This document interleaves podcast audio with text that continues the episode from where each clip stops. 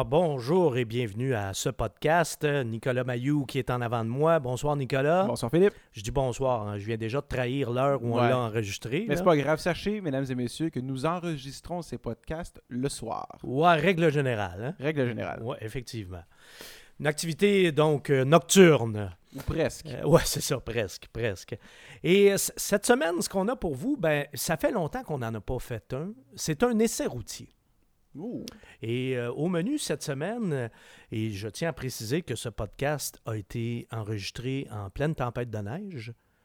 Alors, ce qu'on a au menu pour vous, c'est un petit VUS, Wow! le Fiat 500X. Oh, que j'ai hâte d'entendre ce que tu vas dire. Ben, tu te souviens, hein, on a notre podcast euh, numéro 10, En effet. on avait fait un survol de tous euh, les, euh, les petits VUS su- sur le marché, mais vraiment là, ce qu'on appelle aujourd'hui les mini VUS.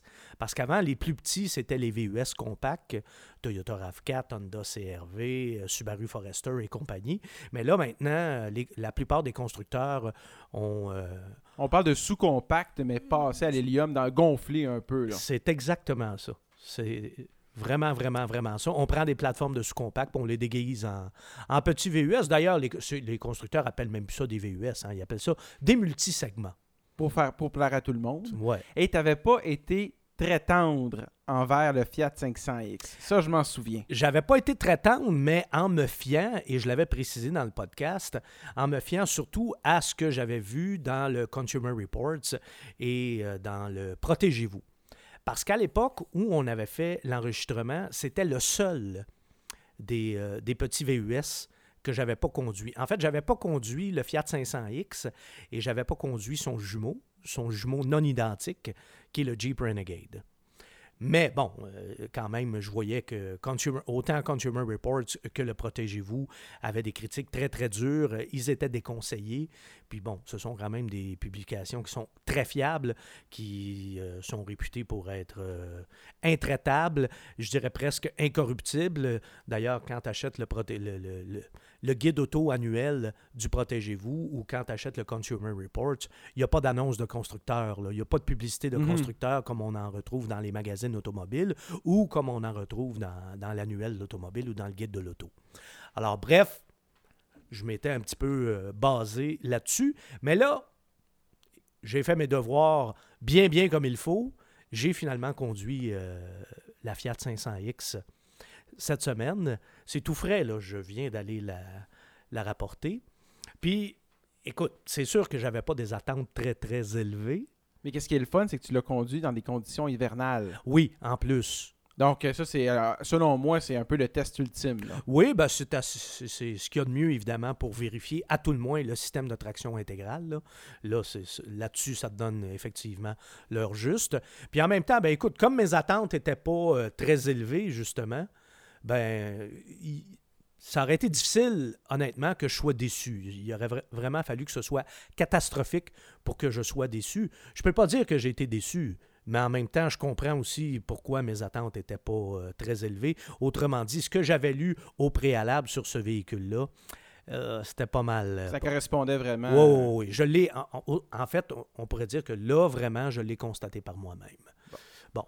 C'est dommage parce que moi, quand je suis allé le chercher, j'étais content. Moi, j'avais hâte de le conduire. Bon, premièrement, moi, je suis italophile. Alors, moi, dans la vie, tout ce qui vient de l'Italie, j'aime ça.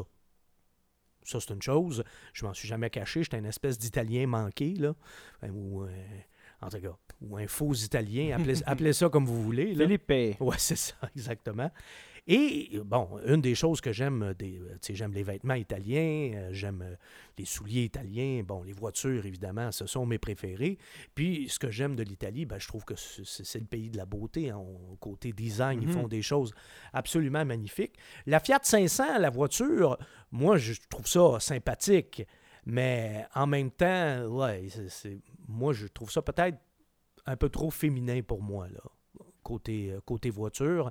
Par contre, la, la 500X, qui est la version multisegment de la Fiat 500, c'est déjà un design euh, qui est, disons, plus euh, Neutre. neutre. Tiens, j'aime ton expression, c'est assez parfait, ça. Et moi, vraiment, je trouve ça euh, adorable comme voiture. Tu as quasiment, t'as quasiment envie de- d'y faire un, un câlin. Là. Non, mais c'est Oh oui. c'est cute, c'est- c'est c'est- c'est vraiment joli. Puis bon, écoute, ma, ma conjointe l'a vu, elle a craqué elle aussi, mais moi, j'aurais aucun problème à me promener là-dedans non plus. Là. Côté look, c'est quelque chose. euh, moi, je trouve même que dans les petits, dans les mini euh, VUS, ou plutôt, je devrais dire, les multisegments urbains, parce que c'est comme ça que les, les constructeurs qui sont toujours euh, très créatifs, là, c'est comme ça qu'ils appellent ça. Moi, je trouve vraiment que c'est le plus beau de la gang. C'est vrai, c'est vrai. Oui, C'est- très réussi. Puis, euh, côté design, c'est aussi beau euh, à l'intérieur qu'à l'extérieur. Parce que vraiment, l'habitacle est très, très réussi. De ce côté-là, remarque, c'est pas tout à fait une surprise. Parce que moi, je pense que le, cons- le constructeur, mes habitacles préférés, là, c'est tout ce qui vient de Fiat Chrysler. OK. Moi, quand je suis dans une, dans une Chrysler, euh, dans une Dodge, euh, que ce soit une Chrysler 300, que ce soit une Dodge Charger, que ce soit dans un Jeep Cherokee. C'est c'est vrai, c'est vrai que c'est c'est vrai qu'ils ont de la gueule leurs habitacles. Ah, vraiment, vraiment, vraiment. Puis d'ailleurs, c'est important de le dire parce que, bon, ça fait plus de 25 ans que je fais ça. Quand j'ai commencé comme chroniqueur automobile au début des années 90, c'était le contraire. Ce qu'il y avait de pire, c'était Chrysler. C'était épouvantable, là, tu sais, c'était le- le, les K-Cars, là. Ben là, on n'était plus dans les K-Cars, mais- on, on était dans le post K-Car, mais tout de même, il y avait encore des restants de K-Car, Oui. effectivement. Alors, les années 80, et ça, pour Chrysler, ça a été vraiment atroce. Les années 90, lorsque moi j'ai commencé, honnêtement, c'était à peine mieux. Ça a pris du temps avant que ça s'améliore de façon euh, signi- significative là, chez Chrysler. En fait, la grosse, grosse amélioration est venue justement lorsque Chrysler a fait faillite et que Fiat est arrivé dans le portrait. Parce que quand Marchione est arrivé, ben, il a quand même imposé d'entrée de jeu certains changements. Puis je pense que l'année ou deux ans après l'arrivée de Marchione, tous les habitacles avaient été refaits et on voyait déjà une très, très grosse différence. Moi, j'avais jamais vu des habitacles de Chrysler comme ça. là. C'était beau, c'était cossu, c'était bien assemblé. euh, Là-dessus, là, vraiment, c'est irréprochable. Puis l'habitacle, ben, c'est quand même important. hein. C'est ce que tu vois quand tu conduis ton auto. C'est là-dedans qu'on passe notre temps. là. Mhm. C'est quasiment notre résidence secondaire. Là. C'est ça. Donc là-dessus, moi, si j'ai si j'avais à rouler dans un véhicule euh, Fiat, Jeep, Chrysler ou Dodge, de ce côté-là, je serais pas malheureux. Ça, c'est certain. Puis, outre le fait que c'est assez réussi, que c'est assez agréable à l'œil, c'est fonctionnel. Sur le plan ergonomique, c'est irréprochable. Dans le 500X, il y a des trucs que moi j'ai beaucoup aimé. Les deux coffres à gants, par exemple. Bon, il y a du rangement en masse. Les sièges euh, en avant, vraiment très confortables. Un peu ferme, mais moi, je pas ça. Puis avec le temps, ça se ramollit. Oui, puis bon, c'est un siège avec un bon support latéral. À l'arrière, par contre, c'est un petit peu moins heureux. La banquette arrière, là, ça, c'est à peu près aussi confortable qu'un banc d'église. Mais en même temps, c'est pour les enfants, fait qu'on s'en fout un peu. Ben, pas toujours, Ah. justement. Hein? Il n'y a pas juste. euh, quand on a un véhicule quatre portes, quatre places, là, on ne traîne pas nécessairement juste des enfants. Puis j'espère, j'espère que vous ne traînerez pas du monde trop grand parce que l'espace pour euh, la tête et les jambes, c'est assez, c'est assez limité. Moi, pour situer ceux et celles qui nous écoutent, là, je mesure euh, 5 pieds 8 à peu près. Là. J'ai un gabarit, on va dire, moyen. Oui, On- standard. hein, standard. Et euh, ouf, euh, je- je- je, Tu l'étroit? en bon québécois, là, je fit juste. Oh, bah donc moi, je ne fit pas. Tu sais, je- non, toi, tu mesures quoi? 6 pieds? C'est bien. 6 pieds 1? Non. Même ça- si je suis petit assis, le reste, je l'ai dans les jambes. Donc, soit que, je- soit que la tête rentre, mais que j'ai les genoux dans la face. Ou. euh, Ben là, tu vas avoir les deux. ah, Oui, super. Tu vas avoir les genoux d'en face, puis tu vas avoir la tête collée sur le plafond. Et que ça me donne envie. C'est certain. Puis tu vas être assis en plus sur un banc qui est à peu près aussi confortable qu'un banc de bois. Un banc d'église. Ouais, non, la banquette arrière là, là-dessus, là, ouf, euh, ils l'ont pas faite euh, des, plus, euh, des plus accueillantes. C'est, c'est pas très, très invitant. Puis là, vous allez dire, ben, c'est normal qu'il n'y ait pas tant d'espace que ça. C'est quand même fait à partir d'une sous-compacte. C'est les plus petits. VUS. C'est vrai, puis c'est pas vrai, parce que j'ai conduit aussi, il n'y a pas longtemps, le euh, Honda HRV. Mhm. C'est quand même une plateforme de Honda Fit. Et dans le HRV, il y a de l'espace. Là-dessus, le 500X, ça m'a plutôt fait penser au Mazda CX-3 OK. qui est vraiment pas très, pas très spacieux. Là. Par contre, le, le compartiment à bagages de la 500X, Ouais, c'était pas celui qui avait le plus de volume de la gang. ben, il y en a un peu plus que le Mazda CX-3, OK. disons. Là, là. Le HR, non, le HRV là-dessus est assez bien garni aussi. Oui, oui, tout à fait. Et autre chose que j'aime beaucoup à l'intérieur euh, de la 500X, c'est euh, l'interface euh, multimédia. Là. Oui. Ça, là-dessus, là, c'est vraiment, vraiment réussi. Le système Uconnect de, Chrysler, moi, ça demeure vraiment mon préféré là, pour euh, le GPS, entre autres, et tout ça. Il est très user-friendly. Pour des technos nuls comme moi, c'est tellement, mais tellement apprécié. Si moi, je trouve ça facile, on s'entend que tout le monde va trouver ça facile. Donc là-dessus, là, c'est une réussite. Et d'ailleurs, moi, le, syst- le système Uconnect, depuis qu'on est rendu avec euh, des interfaces comme ça dans la, la plupart des voitures, là, moi, ça a toujours été euh, un, de, un de mes préférés. Ça n'a rien à voir, par exemple, avec euh, là, ce qu'on peut retrouver dans les Cadillacs, là, le fameux système Q, là, Oui. que moi j'ai baptisé le système qui rend fou. Là. Ou le- les systèmes euh, BMW. Les Allemands, ils ont des systèmes des fois qui sont assez complexes. Ouais, mais je te dirais que Cadillac a placé à bord encore, Encore plus, plus haute haute. avec euh, Q. Alors, ça, là-dessus, là, Chrysler le fait de- vraiment, vraiment là, a fait du bon boulot avec euh, leur système de, de connectivité, là, Uconnect. Là, c'est vraiment Excellent. Très réussi. Bon, alors voilà pour euh, l'habitacle. On peut dire que jusqu'à date, ça commence plutôt bien. Ça commence plutôt bien. Hein, euh, Pas très spacieux, ok, c'est correct, mais tu sais, c'est beau en dedans, c'est côté ergonomique, bon, il y a des, des espaces de rangement, tout ça, c'est fonctionnel. C'est la À date, c'est vendeur. finition du véhicule d'essai que j'avais irréprochable, Mhm. ça je tiens à le dire aussi. Pas de craquement suspect ni rien, euh, matériaux d'assez bonne qualité à l'intérieur. euh, non, vraiment là, mon séjour commençait plutôt bien. Là où ça se gâte, c'est quand tu commences à rouler. Mhm. Ouais. Moi, j'avais le plus gros moteur des deux. Le, Ouais, deux- le euh. 2,4 litres, le Tiger Shark. J'allais faire une joke, j'allais dire un 600 millilitres. Ouais, à, peu près, à peu près millilitres, ouais, une bouteille. Ouais, c'est ça. Mais le moteur de base, c'est le 1,4 litres turbo, Oui. 160 chevaux. Et l'autre moteur, le 2,4 litres euh, atmosphérique, le- ce sont des 4 cylindres, bien sûr. Mhm. Le Tiger Shark, lui, fait 180 chevaux. Là, tu te dis, ben 180 Ouais, chevaux dans une petite affaire là, de même, là, ça doit être euh, Il va se déménager, comme ça on doit dit. être plus que convenable. Honnêtement, s'il y a 180 chevaux là-dedans, je sais pas où ils sont. Ils dorment. Ah, je sais pas euh, où ils sont en grève ou euh, c'est l'heure de la sieste ou je ne sais pas, mais vraiment là, c'est. Ça se sent pas comme un 180 chevaux. Et boy, non. Bon, là, ce qui aide pas, c'est la boîte automatique, la fameuse boîte automatique à neuf rapports de Chrysler qui a été assez euh, décriée. Puis je vais te dire euh, que. Neuf rapports? Ouais, puis je me souviens que. Non, mais écoute, j'avais pas eu une très très bonne expérience là, la, la première. Lorsque j'avais conduit des véhicules Chrysler qui avaient cette boîte-là, mais là, vraiment, là, c'est. c'est- C'est un désastre. là. Oui, oui. Ben, désastre. J'irais peut-être pas jusque-là. Il doit avoir des bons côtés, mais euh, tu penses que ça mange beaucoup des chevaux, ça? Ben, c'est pas agréable. C'est pas agréable non? parce que la boîte est vraiment lente. Ah, en plus? Ah, ouais, ouais, ouais, ouais. Ok, ouais, moi, ouais. je- je- Puis t'as sens, t'as- tu sais, t'as- t'as sens travailler. Puis ça, ça a l'air à. Ça a l'air à peiner, là. Autant le moteur que la transmission, là. Ils ont, comme ils ont l'air pris- à en arracher un peu. Comme s'il y en a un qui a dit bon, le monde n'aime pas les CVT, mettez des gears dans le CVT. C'est quasiment ça. C'est quasiment ça. Ça, c'est une très bonne façon d'illustrer ça. Puis la cerise sur le Sunday, c'est que l'accélérateur est assez spongieux en plus. Ah, Fait que tu pèses là-dessus, ça avance pas. Puis là, ben, en plus, il y a un mode sport. Puis quand tu mets le mode sport, sérieusement, la seule différence, là, c'est que ça fait plus de bruit. Le moteur monte en régime. C'est... Non, mais sérieux, j'ai pas vu une maudite différence. C'était un peu, un peu surréaliste, là. Alors, c'est pas... Comment je te dirais bien ça? C'est, pas désolant, là, c'est sûr que dans, dans- dans- dans ma carrière, j'ai conduit des véhicules qui étaient plus lents que ça, là, c'est pas lent au point d'en être dangereux, c'est pas ça mon point. Mais pour un si petit véhicule avec 180 chevaux, ouais, on s'attend à autre chose, là, les, les chiffres suivent pas le- le- l'expérience de conduite. Ça là. se traîne vraiment pas. Ça se traîne pas, puis tu sais, C'est un veau? on- ben, enfin, oui, on pourrait dire que par rapport aux autres modèles de cette catégorie-là, oui, vraiment.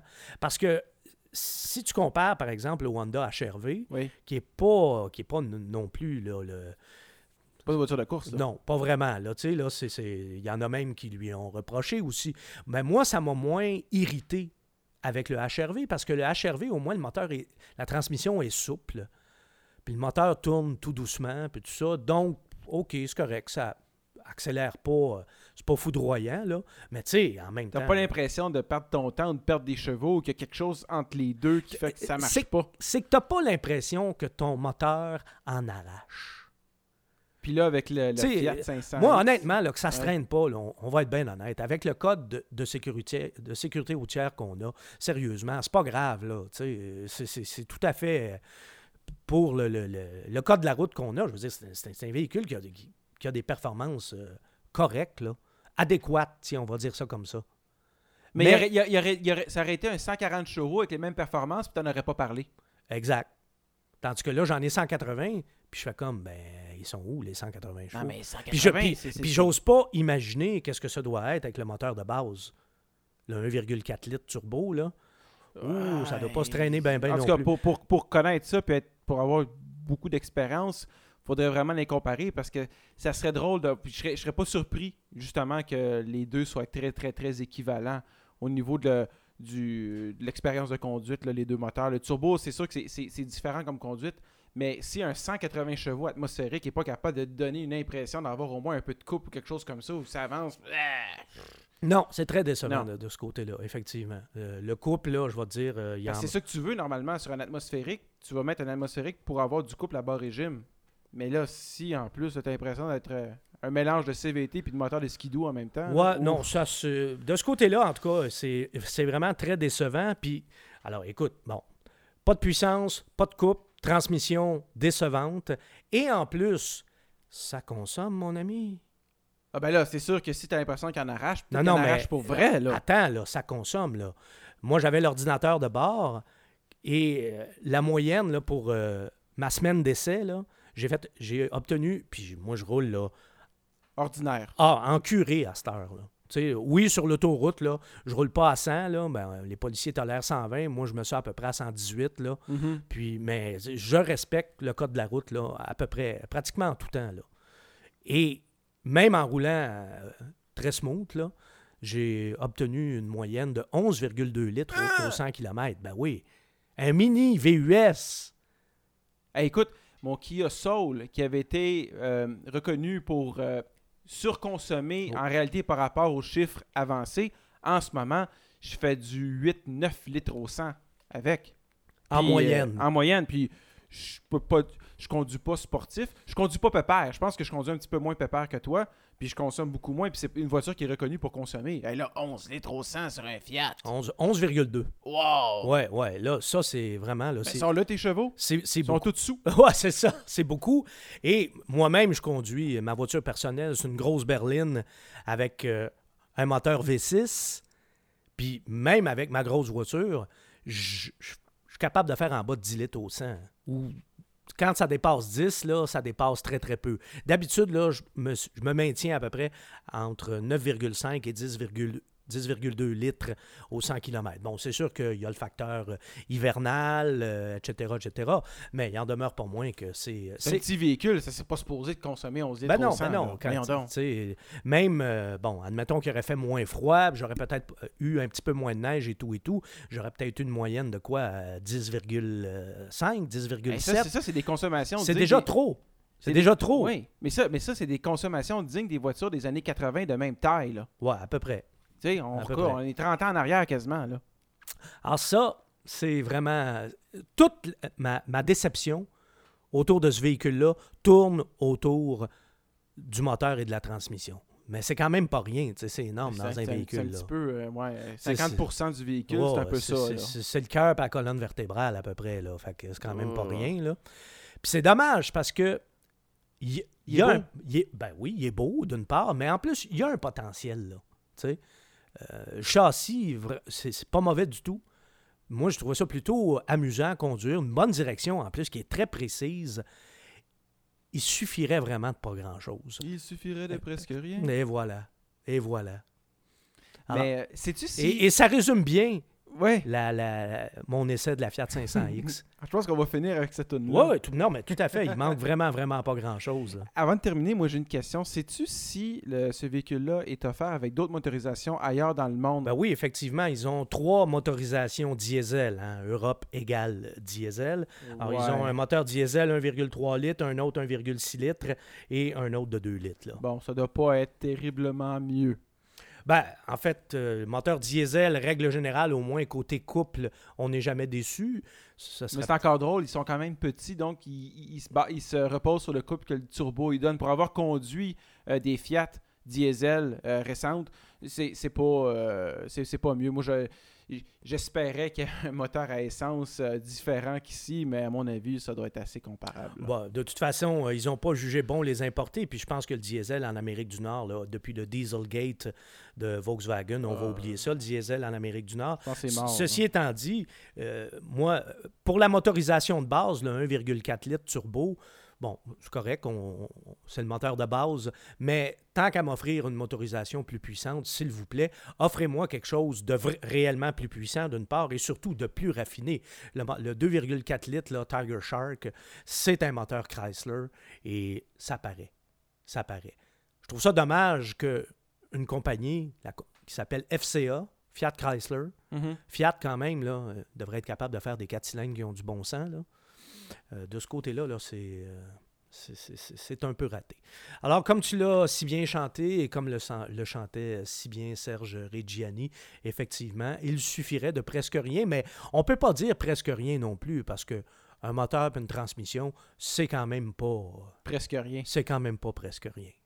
Bon ben, Phil, Voilà, c'est ça qui fait le tour pour euh, la Fiat 500X. J'aurais aimé ça l'aimer, j'ai bien essayé, mais euh, les défauts sont trop importants pour euh, être passés sous, sous silence. Puis je termine là-dessus. L'autre problème avec Fiat, évidemment, c'est la fiabilité. Depuis qu'ils sont euh, présents, depuis qu'ils sont de retour sur le marché euh, nord-américain, ça n'a pas été très, très concluant de ce côté-là. bon. Alors, pour toutes ces raisons, Et on vous le recommande, euh, on vous recommande de, de ne pas l'acheter. si vous l'achetez, changez le moteur de la transmission si vous pouvez. Ou en tout cas, à tout le moins, prenez une garantie prolongée pour Bon. rouler à tête en paix. À un prochain podcast, Philippe, Oui, bien sûr. et on se retrouve très bientôt. Au revoir. Salut Nicolas. Il suffirait de presque rien, peut-être dix années de moins, pour que je te dise je t'aime.